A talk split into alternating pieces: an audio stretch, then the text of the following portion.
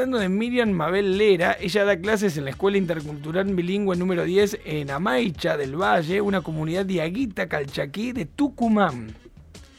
Como sus alumnos tienen 7 años y no todos tienen acceso a internet, algo que nosotros tuvimos la oportunidad de corroborar que pasa también aquí en la provincia de Córdoba, en los sectores del norte de la provincia, los otros días conseguimos una compu para una chica de allá.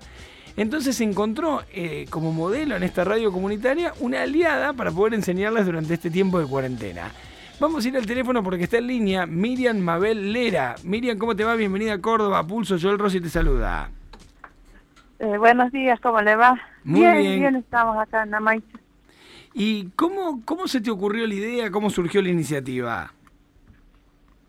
Mm, Por dos razones, mire, una es la que usted estaba diciendo, eh, que en- en no, no todas las casas este, los chicos tienen acceso a Internet. Si bien hay un buen Internet acá en Amaicha, este, pero el aparato, el teléfono eh, o la señal no tienen, eh, no las tienen todos, ¿no? Porque, este, bueno, entendemos la situación económica que vive el país, este, pero también mm, eh, no, no, no, no, no la hay, pero sí, este, viendo esa necesidad, eh, también hemos observado al hablar así por distintas razones que uno visita a la familia, porque yo soy nacida y criada acá en Amaicha, entonces conozco a cada niño, a cada familia, y sé que en cada hogar había una radio. Y en nuestra comunidad, eh, nuestra comunidad indígena, eh, tiene una radio comunitaria hace un año, por gestión del cacique Eduardo Nieva, eh, la puso en marcha para el servicio de la comunidad. Y este, en reunión él quería darle un enfoque distinto a la radio, eh, con más temas culturales, educación y eso. Entonces yo le planteé eh, que se me había ocurrido esa idea de ser mm, de manera justa. Una forma sería de llegar a todos los niños a través de la radio. Miriam, ¿y, y en qué franjas horarias, digamos, das las clases? ¿Cómo lo tenés organizado? Este, desde el horario en que la familia está un poco más tranquila, a la mañana es imposible porque, eh, bueno, las, las madres cocinan, atienden a los chicos, el padre trabaja en lo que se puede, entonces el horario que hemos elegido es de 15 a 16.30. Bien, o sea que todos los días de 15 a 16.30 los chicos tienen clase a través de la radio comunitaria. ¿Y te pueden hacer algún tipo de consulta y demás? Digamos, ¿hay alguna forma de comunicación de ellos para con vos? ¿O simplemente el mensaje va de vos hacia ellos y ellos van tomando nota, apuntes y demás?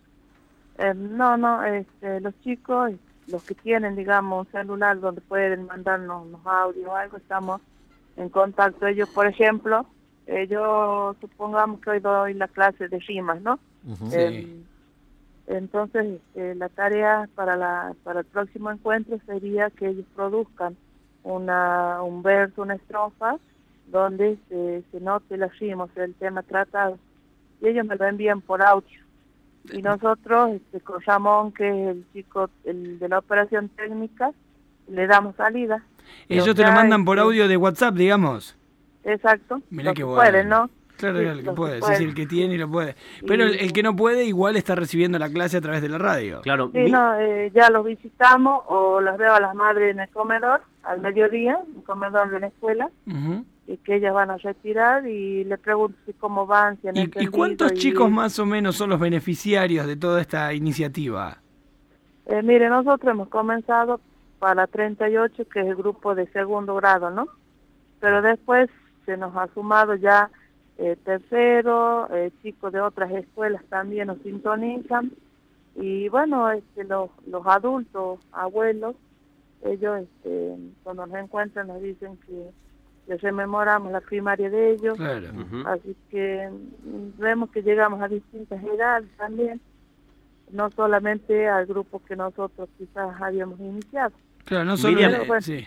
Contale un poco a la gente, nosotros acá venimos siendo, no sé si es crítico es la palabra, pero empezamos a poner la lupa sobre que no todos los chicos tienen el mismo alcance a internet, a una computadora, a un celular con, con datos. Contale a la Ah. gente cómo es Amaichá del Valle, cómo es la localidad, cómo es la comunidad de Amaichá del Valle. Eh, bueno, Amache está ubicado a 160 kilómetros de la ciudad capital, que es San Miguel de Tucumán, ¿no? Eh, nosotros estamos entre el cerro del Cajón y este, las cumbres Calchaquí, o sea, estamos rodeados del cerro y quebrada. Em, tenemos un paisaje muy bonito, donde el algarrobo es nuestra planta principal, como eh, el arca, y después tenemos muchas plantas eh, pequeñas, como churqui, jarilla, bueno, em, digamos es un relieve eh, muy de, altos y bajos. Este, bueno, su gente es tranquila, sencilla, la mayoría vive de lo que puede producir en el día. Acá tenemos muchos albañiles muchas personas que se dedican a la parte de artesanía, en cerámicas, elaboración de dulces caseros, que ellos pueden vender, bueno, por el turismo, porque Amaiche es un lugar muy turístico por su, belleza natural, este, es muy, muy visitada, eh, conocida también. Estamos en límites con tres provincias, con Salta y con Catamarca, y pertenecemos al Valle Calchaquí. Qué lindo, ya me, dieron ganas, ¿no? Pintó sí, foto. Miriam, eh, estaba leyendo el artículo y, decís que para vos es como una especie de, aula, lo, ves a la radio como, como, un, como tu contexto, pero te dieron ganas de seguir con este bichito de la radio, obviamente cuando pase la cuarentena, seguir eh, dando clases o un programa de radio de esta característica? Eh, claro, porque casi que a mí me dice, ¿cómo vas a hacer para dar clases? Le digo, mire, doctor, yo me voy a imaginar ahí en la sala, eh, que estoy en el grado.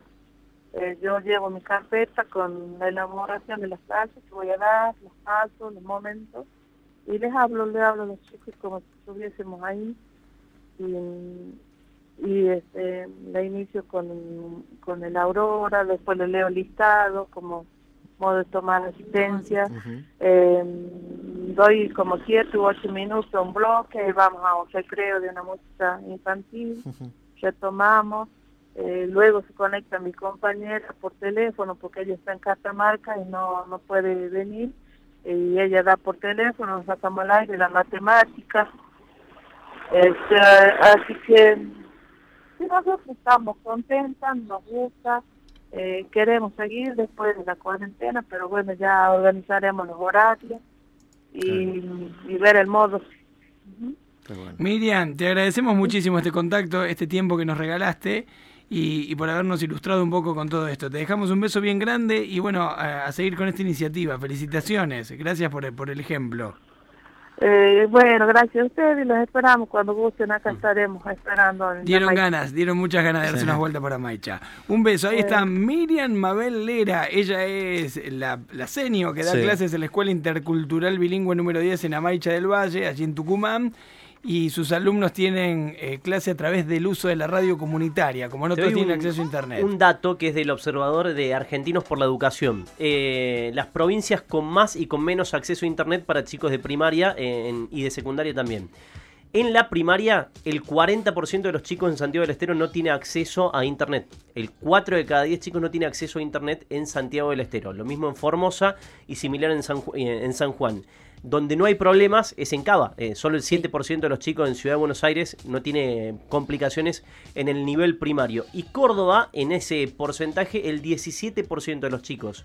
En la primaria, el 17% de los chicos en la primaria no tiene acceso a internet de acuerdo a, este dato. Si le llevas de 1 a 10 para compararlo con Santiago del Estero sería 1,7. 1,7. Casi dos chicos, eh, casi dos chicos de, no tienen acceso. ¿Funciona el plan de interconectividad que armó en ese entonces eh, eh, quien era hoy vicegobernador, en su momento jefe de comunicación de la provincia, Manuel Calvo?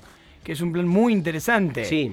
¿Funciona realmente? Digamos, claro, Calvo condujo la Secretaría de Conectividad hasta diciembre, que, que asumió como vicegobernador quedan sectores muy postergados, sobre todo en el oeste, eh, en el oeste de la provincia pero, de Córdoba. Pero el grueso del plan se logró llevar adelante, digo, hay ¿Tenemos internet libre en toda la provincia y acceso a internet en toda la provincia? No, en toda la provincia. Porque el proyecto era muy ambicioso. ¿eh? E, ese, ese objetivo que fue de Calvo como secretario de conectividad y en su momento de, Loredo como titular de, de ARSAT, eh, de Loredo a nivel nacional lo, lo quería plantear y Calvo en la provincia de Córdoba, no está la, la provincia del 100% con cobertura de, de Internet. De hecho, hay proyectos de la oposición en la legislatura que piden, sobre todo el bloque radical, que está pidiendo que los chicos tengan paquete de datos gratis, porque se da la situación esta de que tenés que pedirle wifi al, al vecino, colgarte o tratar de, de, con algunos pocos mangos, comprar un paquete de datos para Hoy estudiar. Internet, tenemos, yo creo que nuestros gobernantes lo entendieron. Yo